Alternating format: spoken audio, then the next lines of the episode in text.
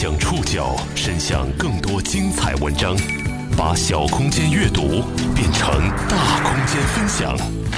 报刊选读，把小空间阅读变成大空间分享。欢迎各位收听今天的报刊选读，我是宋宇。今天为大家选读的文章综合了新华社、中国青年报、界面新闻、澎湃新闻的内容，将和大家一起来了解我们的中国心。中方将密切关注事态的发展，随时准备采取必要的措施，维护中国企业的合法权益。一直有关芯片的制裁令，让中国芯的焦虑被重新唤起。芯片加快国产化呼声再起，A 股市场芯片概念股大涨。关于国产芯片的讨论铺天盖地。国内芯片行业现状如何？国产芯片为什么会缺芯少魂？我国芯片人才的缺口有多大？该如何填补？一线从业人员对行业未来又有怎样的考量？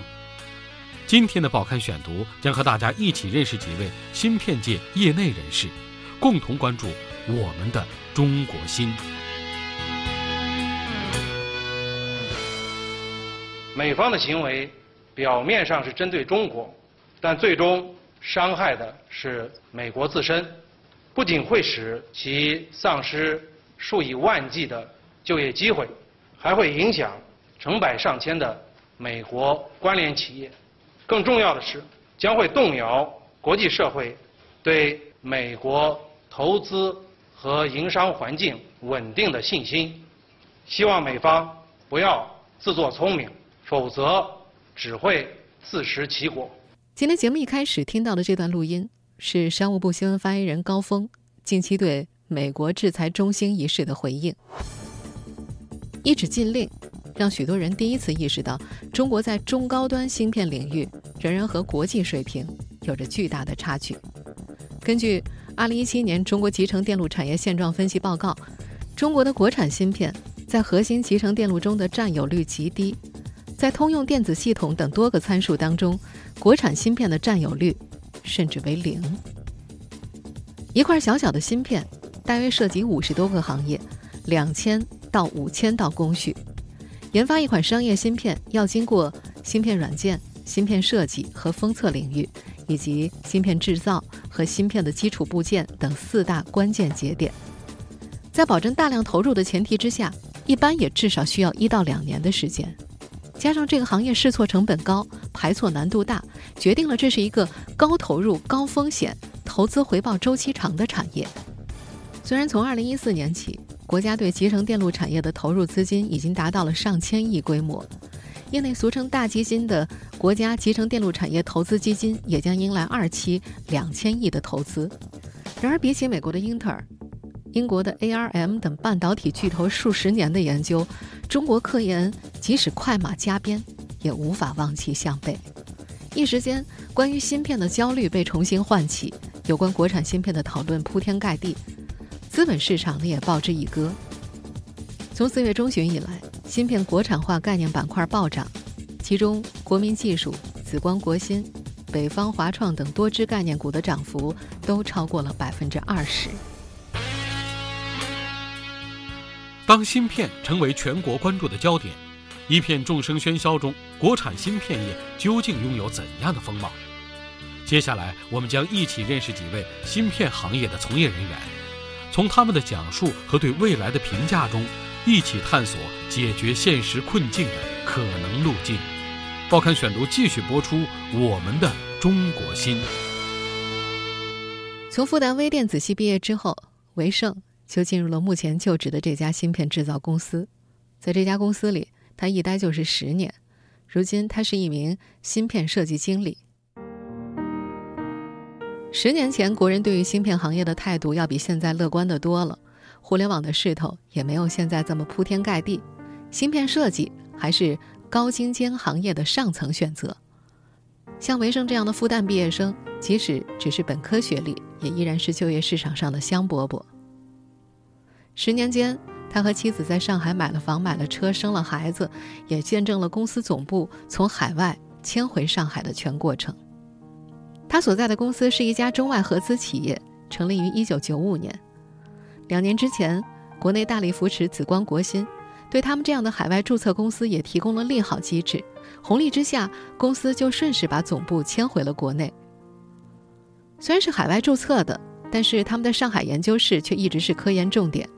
对于维生这样的芯片设计师来说，总部的迁移并没有改变他的工作环境，而是为他的团队争取到了更多的项目机会。他所在的这家半导体公司主营电子消费品的芯片设计，擅长声音处理和系统内存。最近几年，像天猫精灵之类的智能音响设备相继问世，也为维盛他们带来更多的项目。目前，业内许多智能音箱的内芯都能够找到他们这家公司的影子。在公司内部，设计师们规划图纸和模型，然后把制造的流程外包给台积电等企业进行芯片制造，最后再把成品芯片拿回企业进行再次加工。维生透露说呢，除了华为海思，目前中国企业并没有独立制造芯片的能力。他所在的这家公司把制造就外包给了台积电，最主要的原因在于技术的迭代落后。台积电和英特尔等芯片制造的头部企业能够达到半导体最精细尺寸为七纳米，别的企业代工出来的产品大多是十四纳米到六纳米，而国内企业能够达到的精细程度还停留在二十八纳米，更准确的说是在二十八纳米向十四纳米的维度上跨越。工艺能够达到的尺寸越小越精细，生产成本就越低。同一款芯片。如果我们要自主生产，成本至少是台积电的两倍。如果以时间来丈量，国产企业和台积电、英特尔之间的差距是五年以上的科研时间。工作十年，维盛说自己所在的公司也算得上是行业中的上流企业了。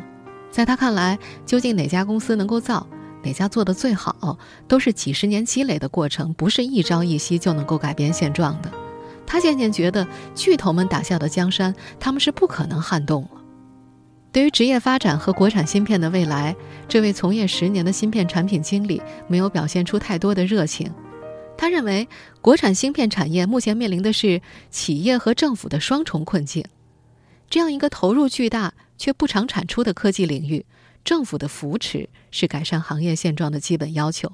但外面的对手都那么强，国家如何带领企业赶超是首屈一指的难关。已经深陷囹圄的国产芯片企业要摆脱技术的桎梏，不再依赖进口，除了加强科研之外，市场和反垄断也是持久的战争。当被问到中国的芯片技术是否有机会和美国持平的时候，维生无奈地说：“谁知道呢？我们希望我们能够实现。”从业十年的韦盛对于未来似乎有些悲观，但刚毕业一年的梁宇却不赞成这种观点。这个上学时就很优秀的男生，刚进入国产芯片行业领头的华为海思公司，他觉得中国芯片行业其实是良性发展，行业性质也决定不可能实现大跃进。报刊选读继续播出我们的中国心。二零一七年六月，从电子科技大学硕士毕业之后。梁宇就进入了华为海思在成都的研究院，他的职位是 DFT 工程师，DFT 就是 Design for Test 的缩写。这个职位主要负责芯片设计到投入市场之间的一整套测试流程。快毕业的时候，成绩优秀的梁宇手上拿了十几个 offer，他最终是选择留在了成都，进入了国产芯片行业的领头企业华为海思。一般在谈到智能手机芯片的时候，海思半导体是国内绕不开的话题。海思公司成立于2004年，前身是华为在1991年创立的集成电路设计中心，是华为的全资子公司。华为手机所搭载的麒麟芯片就是由海思生产的。梁宇所担任的 DFT 工程师的职业现状和芯片行业大公司的崛起息息相关。随着数字芯片规模的壮大，芯片测试成本增加了，准确定位错误的发生地就成为生产过程当中相当重要的一环。一些小公司由于产能小、设计简单，对 DFT 技术的要求并不算高，而大公司里的 DFT 工程师就要同时具备有完备的前端和后端知识，是综合性人才的一种。他们的数量呢，也和公司产品的复杂性成正比。虽然华为海思能够自主生产芯片，但是许多专利技术还是需要和国外巨头合作的。以内核为例，华为的技术架构使用的是英国公司 ARM 的专利。ARM 不制造芯片，只靠知识产权，成为了英特尔、IBM、三星、华为等公司的合作伙伴，是全球领先的知识产权提供商。在梁宇这个新入行者看来，芯片是一个全球化非常高的东西。流程长，周期长，有什么配件造不出来就委托别家做，是每个芯片厂商都会做的事情。他觉得，如果不和美国相比的话，光看中国自己的芯片发展历程，总体上说还是稳步上升的。他觉得，许多人把这个行业想得太悲观了。中国的芯片行业其实是良性发展，行业性质也决定不可能实现大跃进。梁宇也说，由于 DFT 工程师呢属于高尖技术，应用领域相对比较狭窄，一旦入行，如果不是一心想离开，一般是不会转行的。梁宇身边的很多同学、同事几乎都选择了深耕半导体，在华为实验室里能够见到很多从业四十年以上的资深人员。他这个职位起薪二十万。以华为的薪资水平来说，并不算高，不过已经足以让这个九零后青年在成都这样的城市活得挺安逸舒适的。女朋友也是同行，他们彼此工作都很忙，每周末会有时间相聚。梁宇觉得自己和全中国千千万万平凡的上班族没什么区别。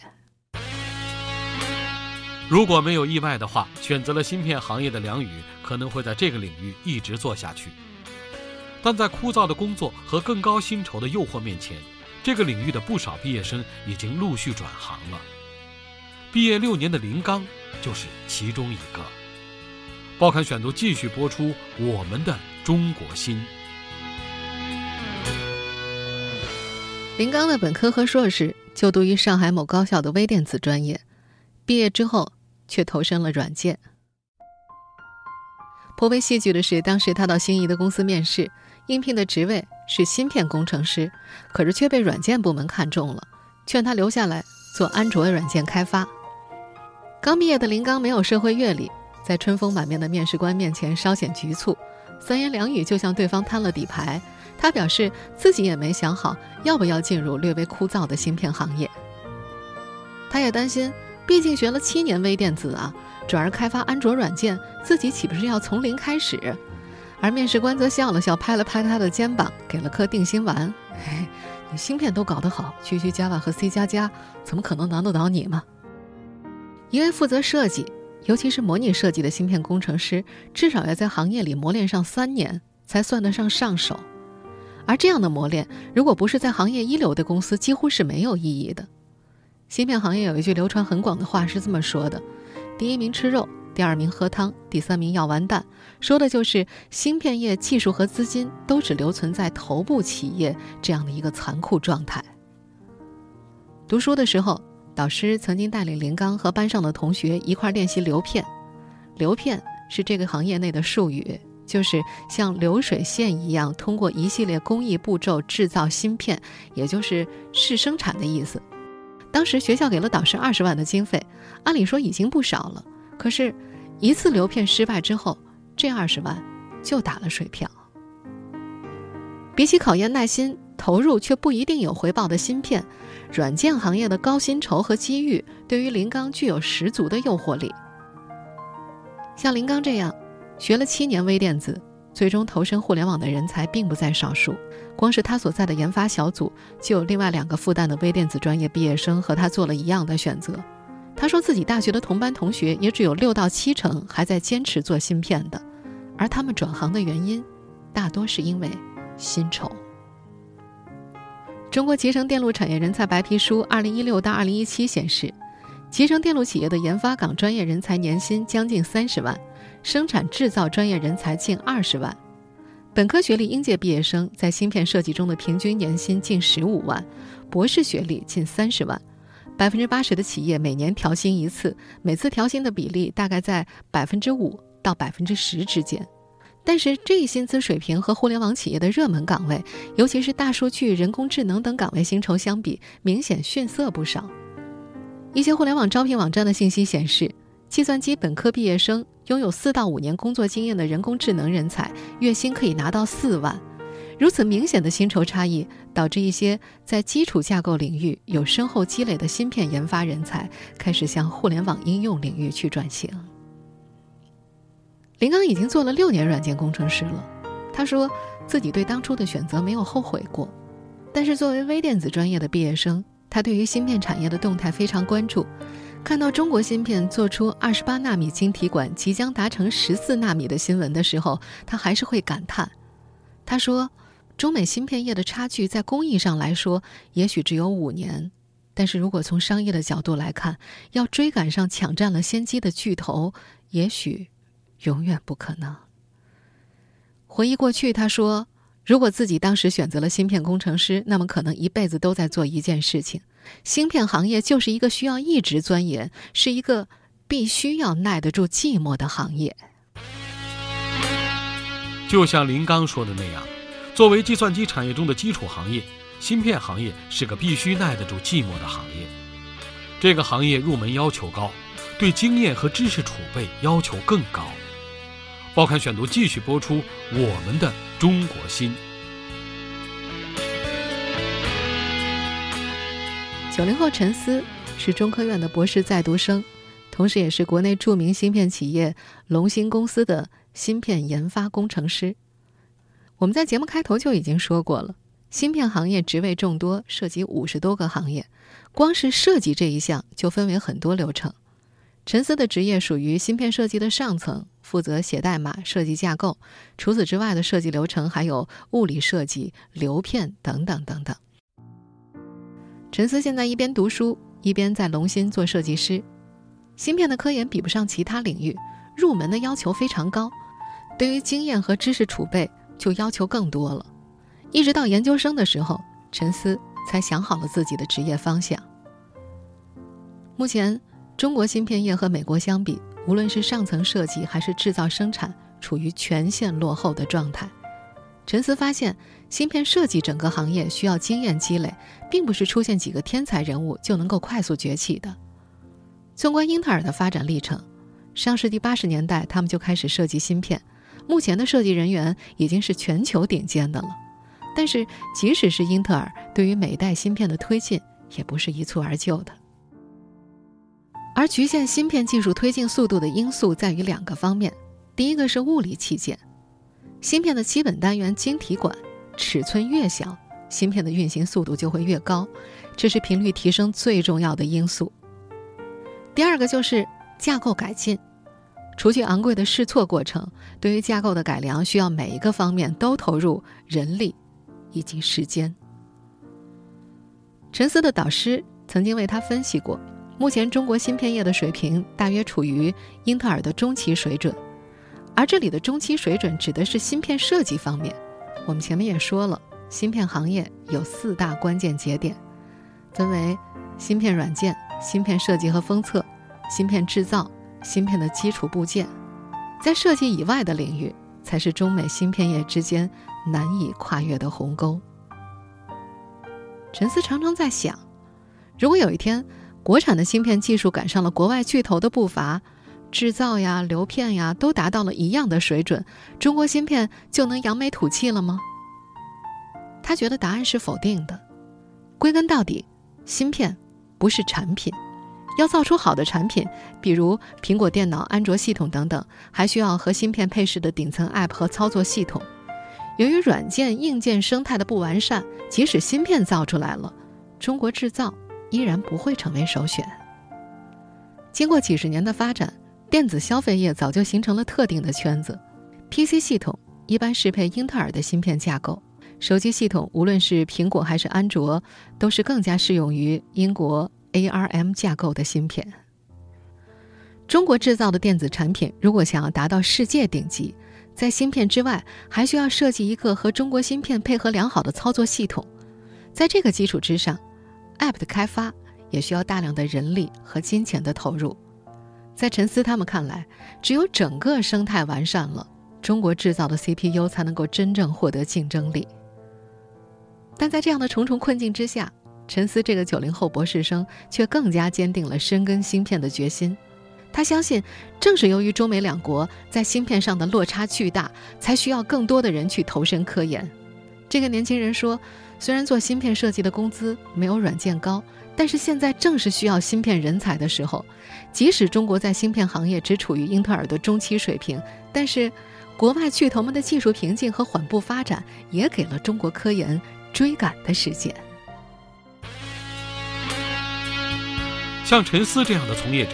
在整个芯片行业中并不少见。总体来说，芯片行业的从业人员大多有高学历、名校背景，一旦入行，很少再选择转行。但一个残酷的现实却是，新鲜血液严重缺乏，越来越少的年轻毕业生愿意选择深耕芯片业。目前，我国芯片行业的人才缺口到底有多大？报刊选读继续播出我们的中国芯。我们刚刚讲述了几位芯片行业从业者的故事，他们中有的对未来持悲观态度，也有的则充满希望，觉得要知耻后勇，奋力追赶。但是，这个行业所面临的一个非常残酷的现实就是，有巨大的人才缺口。根据工业和信息化部软件和集成电路促进中心二零一七年五月份发布的《中国集成电路产业人才白皮书（二零一六到二零一七）》显示，目前我国集成电路从业人员不足三十万，按照总产值来计算的话，需要七十万人，缺口足足有四十万。最近一段时间，整个社会有关中芯事件和国家芯片的讨论，让北京交通大学副教授李义东有些忧虑。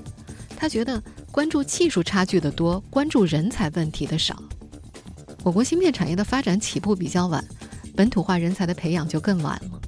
二零零三年，教育部才新设了本科专业集成电路设计和集成系统专业。截止到二零一七年，全国只有四十一所高校设计了集成电路设计和集成系统专业。芯片人才培养本身是有非常高的门槛的。只有极少数的顶尖院校才有这个能力，这从供给上就决定了人才培养能力的不足。在接受《中国青年报》采访的时候，李一东提到，国产芯片研发和应用短缺更为根本的问题在于我国计算机人才培养的头重脚轻。他表示，几乎所有人都在做计算机应用的东西，而不是基础的东西。中国科学院计算技术研究所研究员。龙芯处理器负责人胡伟武也提到，我国芯片产业人才培养极度不平衡，大多数的人才都集中在技术应用层面，但是研究算法、研究芯片等底层系统的人才太少了。他打了个比方说呀，本质上都是在教学生怎么去用计算机，而不是教学生怎么造计算机，就像是汽车专业教了一堆驾驶员一样。李一东教授还观察到一个现象。计算机专业的大学生和研究生普遍不愿意学习更为基础的计算机系统结构，而是对计算机应用更为上心。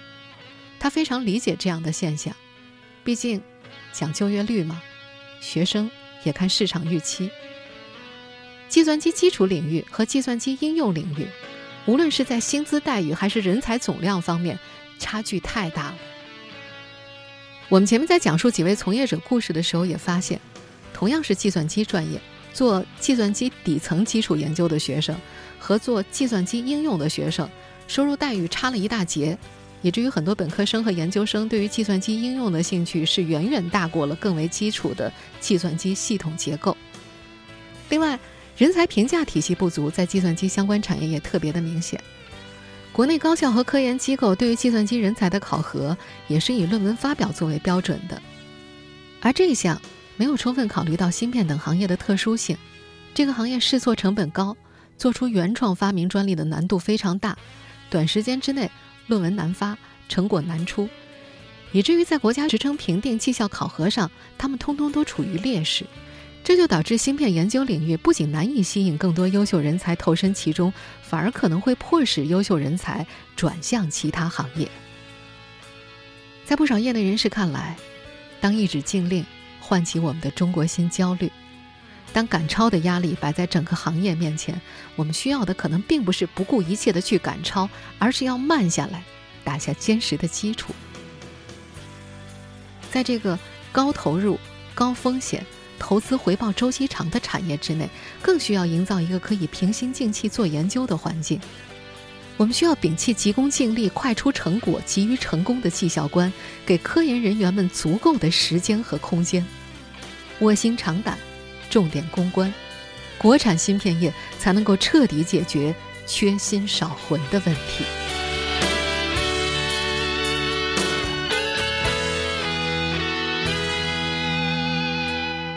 听众朋友，以上您收听的是《报刊选读》，我们的中国心。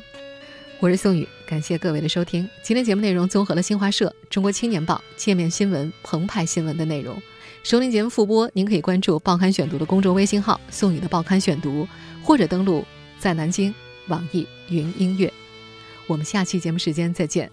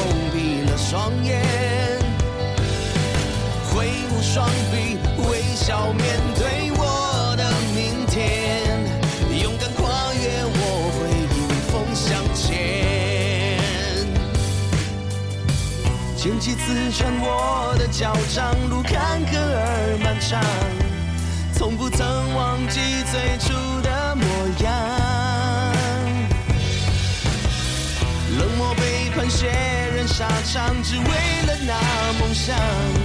星辰大海才是我的方向。